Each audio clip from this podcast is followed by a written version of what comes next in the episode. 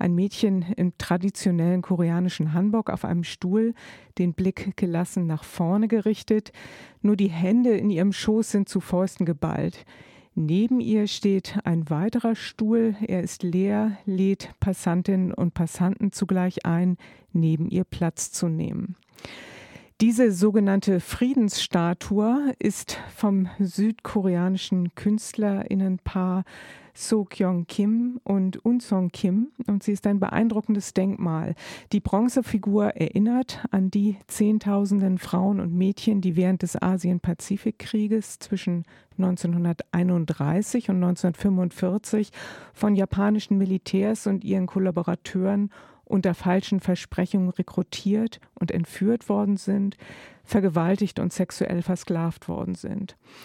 Yugun Yanfu nannte man sie in Japan, die sogenannten Trostfrauen der Armee. Und Trostfrauen ist natürlich ein Euphemismus. Die Armeeführer wollten ihren Soldaten auf diese Weise eine Auszeit vom Kampfgeschehen verschaffen, Trost und sexuelle Befriedigung und so auch ihre Kampfkraft erhöhen.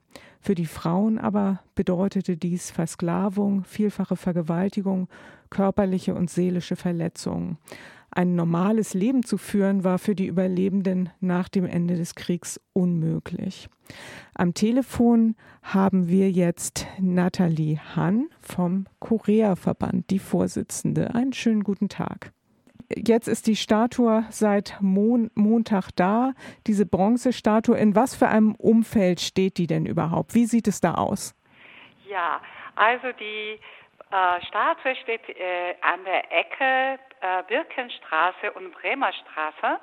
Das ist in der Nähe von U-Bahnhof äh, Birkenstraße und 9. Und ähm, gegenüber ist ein Schulgarten und eine Grundschule.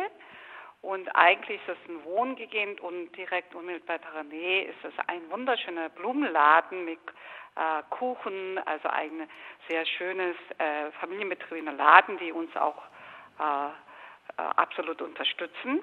Genau, ist erstmal so auf Anhieb ruhig, aber es laufen viele Leute an der Statue vorbei, zur Schule, zu U-Bahnhof und zu ihrem Alltag und also wirklich eine ähm, die bleiben dann stehen und äh, sie freuen sich über die neue Statue. Ist ganz aufgeregt jetzt. Wie ist es denn gekommen, dass diese Statue zu diesem Thema ausgerechnet in Moabit aufgestellt worden ist? Ja, das liegt einfach daran, dass wir, der Korea-Verband, ähm, also aus dem Ruhrgebiet damals 2008 nach Moabit gezogen ist. Wir waren zuerst in der Rostocker Straße im ersten Stock als ein Büro und haben dann 2018 in der Quizzo-Straße Nummer 103, ist in der Nähe von, ähm, von wo jetzt das, die Statue steht, äh, einen schönen Raum gefunden, wo wir jetzt auch ein Museum eingerichtet haben. Und das ist einfach in unserer Nähe, dass wir auch um die Statue kümmern können und mit der Statue, mit den Bevölkerungen hier und auch mit Schulen, Schulen direkt ähm, mit dem Museum zusammenarbeiten können. Was bedeutet denn diese Figur für euch? Was bedeutet das, dass die Statue jetzt hier in Deutschland steht? Und für was steht diese Figur eigentlich? Ja, also es ist, ich habe auch gemerkt, was natürlich auf anhand der Riesenreaktionen, was jetzt auch aus Japan kam, dass gleich nach der Ausstellung am 29.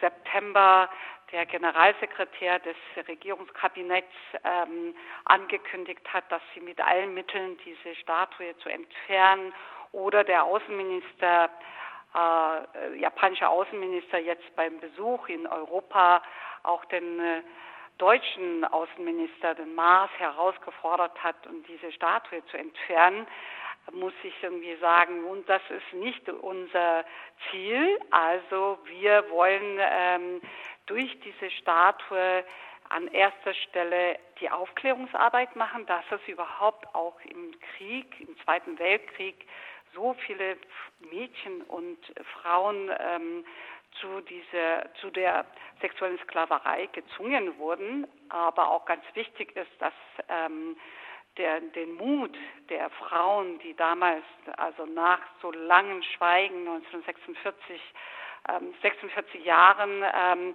praktisch äh, 1991 ähm, äh, das in die Öffentlichkeit raus, ähm, äh, rausgetragen hat und vor der Kamera, äh, vor der laufenden Kamera wirklich auch ihre Geschichte erzählt haben. Und seither wirklich jeden Mittwoch vor der japanischen Botschaft in Seoul äh, kämpfen. Also wir wollen den Mut der Frauen ähm, äh, hier in, nach Deutschland äh, bringen und zeigen und auch das äh, symbolisiert nicht nur die koreanischen Frauen, sondern auch alle Frauen, die im ganzen Asien-Pazifikkrieg davon betroffen waren und aber auch, dass diese Geschichte sich fortsetzt. Und ähm, wir wollen, dass man wirklich darüber redet. Und wir zeigen in unserem Museum auch die Situation äh, damals von den Frauen über die von dem Wehrmachtsmodell äh, zur Prostitution gezwungen wurden und auch im KZ und auch die Vergewaltigung der, durch die Alliierten und auch die in Südkorea auch die äh, US, durch die US-amerikanische Militär, dass die Frauen zur Prostitution gezwungen wurden oder auch die koreanischen Soldaten im äh, Vietnamkrieg auch die Frauen vergewaltigt haben. Wir wollen diese gesamte Geschichte, die so stark in der Gesellschaft tabuisiert wird, in der Öffentlichkeit äh, dargestellt wird und jeder äh, davon irgendwie auch äh, davon Kenntnis zur Kenntnis nimmt und darüber spricht. Und wenn ich dich aber richtig verstehe, dann ähm, sieht Japan das ja ganz anders. Also Japan behandelt das ja quasi wie ein binationales diplomatisches Problem, oder? Wenn das Erste, was passiert, äh, ist, dass der japanische Außenminister sich an den deutschen Außenminister wendet, um die Statue abbauen zu lassen. Ja, genau. Also ich, ich habe, also die Reaktion ist unglaublich, äh, dass sie das so als Affront gegen sich auch empfindet, die japanische Regierung und auch die ganze Welt auch denkt, dass es die südkoreanische Regierung, dass sie gegen Japan irgendwie äh, wenn, ähm, interveniert. Aber es ist gar nicht der Fall und das ärgert mich manchmal auch. Also die koreanische Regierung, südkoreanische Regierung oder auch alle Regierungen von, betroff, von betroffenen Ländern, die schweigen alle, die machen nichts. Also das ist rein zivilgesellschaftliche Initiative. Ich habe auch dieses Mal auch äh, der äh, koreanischen Botschaft auch um die bisschen finanzielle Unterstützung auch gebeten. Nein, das wollten sie nicht. Ähm, und das wird überhaupt nicht so verstanden und äh, dass es zu einem diplomatischen Problem macht und dass es als sei Südkorea gegen Japan all diese Sachen kommen von japanischer Seite. Und alle glauben dran, aber im Prinzip hat es mit der südkoreanischen Regierung gar nichts zu tun.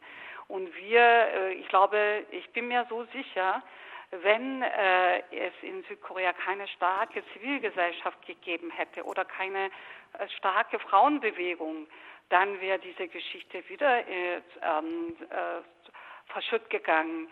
Die Frauen würden zum Schweigen gebracht und es würde die Geschichte wieder nie drüber gesprochen worden, ja, obwohl das ja immer gegeben hat, immer und immer noch passiert. Wir äh, werden, die Frauen werden immer zum Schweigen gebracht. Und das ist ein großes Glück, dass wir eine so eine starke Frauenbewegung in Südkorea haben. Ja, das würde ich auch sagen. Und es ist ja auch im Vergleich, man wird manchmal, äh, es taucht manchmal die Frage auf, warum es denn hier in Europa zum Beispiel keine solche Bewegung gibt, die jetzt ganz stark auch Deutschland anklagt ähm, wegen sexuellen Gewalttaten im Zweiten Weltkrieg. Und da muss man eben einfach sagen, es gibt die Klägerinnen nicht. Also es gibt nicht, es hat nicht so eine starke Unterstützerinnenbewegung in europäischen und insbesondere auch in osteuropäischen Ländern gegeben, die den Frauen eben auch den, die Situation geschaffen haben, den Mut geschaffen haben, an die Öffentlichkeit zu gehen und sich entsprechend an die Öffentlichkeit zu wenden. In asiatischen Ländern und insbesondere in Südkorea gibt es diese Klägerinnen aber und es ist einfach unfassbar, dass sie so wenig, äh, dass, dass sozusagen nach so vielen Jahren Protesten, seit, du hast es gesagt, seit Anfang der 90er protestieren sie, es so wenig nach wie vor sie nicht gehört werden oder Japan nicht bereit ist. Ja, ja, das ist einfach sehr bedauerlich und ähm, deswegen wurde diese Statue zur Tausenddemonstration aufgestellt. Die wäre ja gar nicht bekannt, äh, wenn die japanische Regierung nicht ständig unterbinden würde. Und ähm, das hat auch uns, auch im Korea-Verband, den Ehrgeiz auch ähm, angestachelt, dass wir irgendwie gesagt haben, jetzt muss diese Statue aufgestellt werden, wenn die japanische Regierung ähm, das nicht dulden, dass wir das nicht erinnern dürfen, dass wir nicht gedenken dürfen.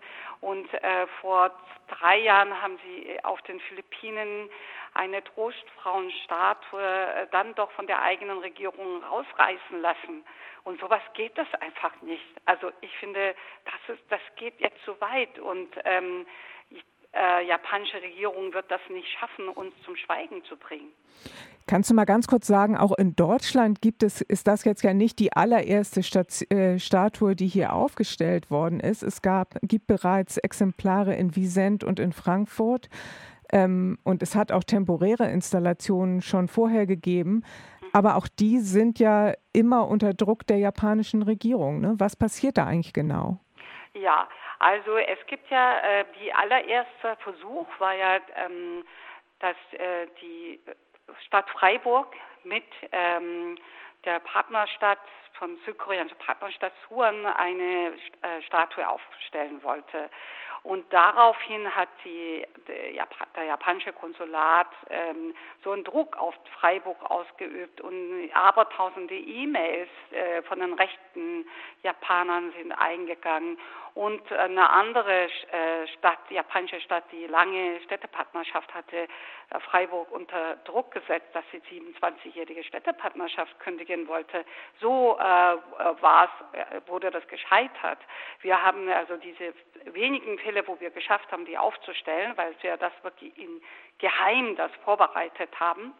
Aber ähm, die, äh, das Frauenmuseum in Bonn zum Beispiel, das ist einer der größten Frauenmuseum in Deutschland, ist, ist ein privates äh, Museum. Aber die wird natürlich auch gefördert von der deutschen äh, Regierung, also Landesregierung Nordrhein-Westfalen. Und die japanische äh, Botschaft äh, oder Konsulat, Generalkonsul geht, sucht jedes Mal die höhere Positionen und äh, setzt unter Druck, sodass dieses Projekt auch gescheitert ist. Und im Moment versuchen sie natürlich auch, dass sie das Bezirksamt Mitte auch unter Druck setzt oder auch den Außenminister ist eine Maß. Und äh, die äh, werden massiv angegriffen und äh, werden wir sehen, wie äh, das Bezirksamt Mitte, die dafür zuständig ist, im, Kunst, äh, im Stadtraum reagieren wird. Das wird sich jetzt in den nächsten Tagen irgendwie zeigen. Also ich hoffe, dass dies, die Kommission im Kunstraum oder Senatskanzlei äh, für uns standhält.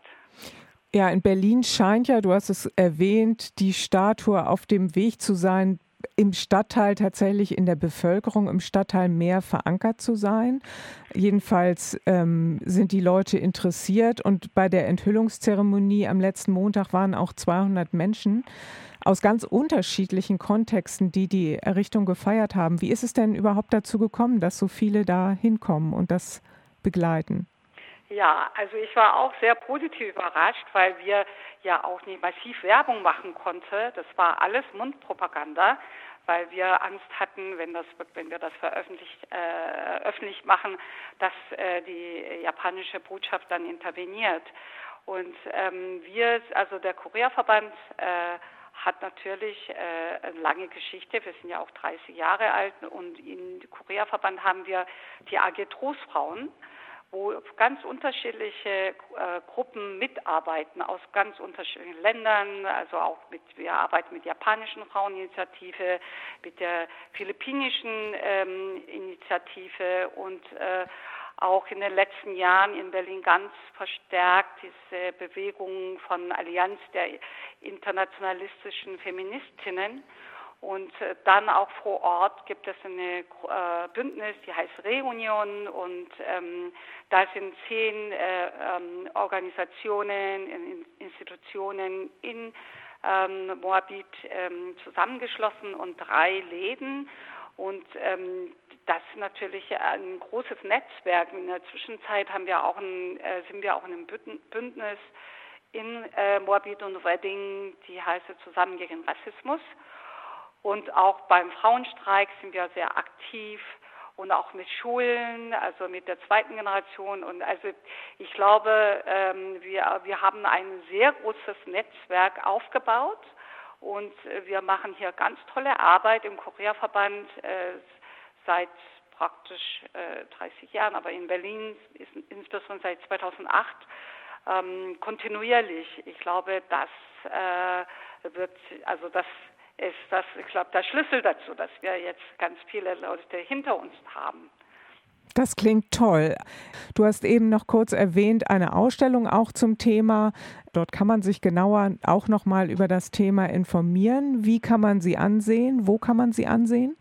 Ja, das ist äh, so im Korea-Verband ähm, in der Quitschow-Straße Nummer 103 10551 Berlin. Und äh, wie, ähm, äh, auf unserer Homepage kann man dann sehen, wann wir äh, die, das Museum offen haben, aber man kann uns vorher kontaktieren unter mail.koreaverband.de und äh, dann können wir ähm, äh, Menschen aus aller äh, Welt auch empfangen, wenn sie außerhalb der Eröffnungszeiten kommen. Herzlichen Dank. Auf Korea-Verband stehen auch noch weitere ähm, Möglichkeiten, euch und eure Initiativen zu unterstützen, zum Beispiel auch durch Spenden und für alle Hörerinnen und Hörer, die sich da mal ein bisschen informieren wollen, www.koreaverband.de. Herzlichen Dank an dich, Nathalie, und einen schönen Tag. Vielen Dank.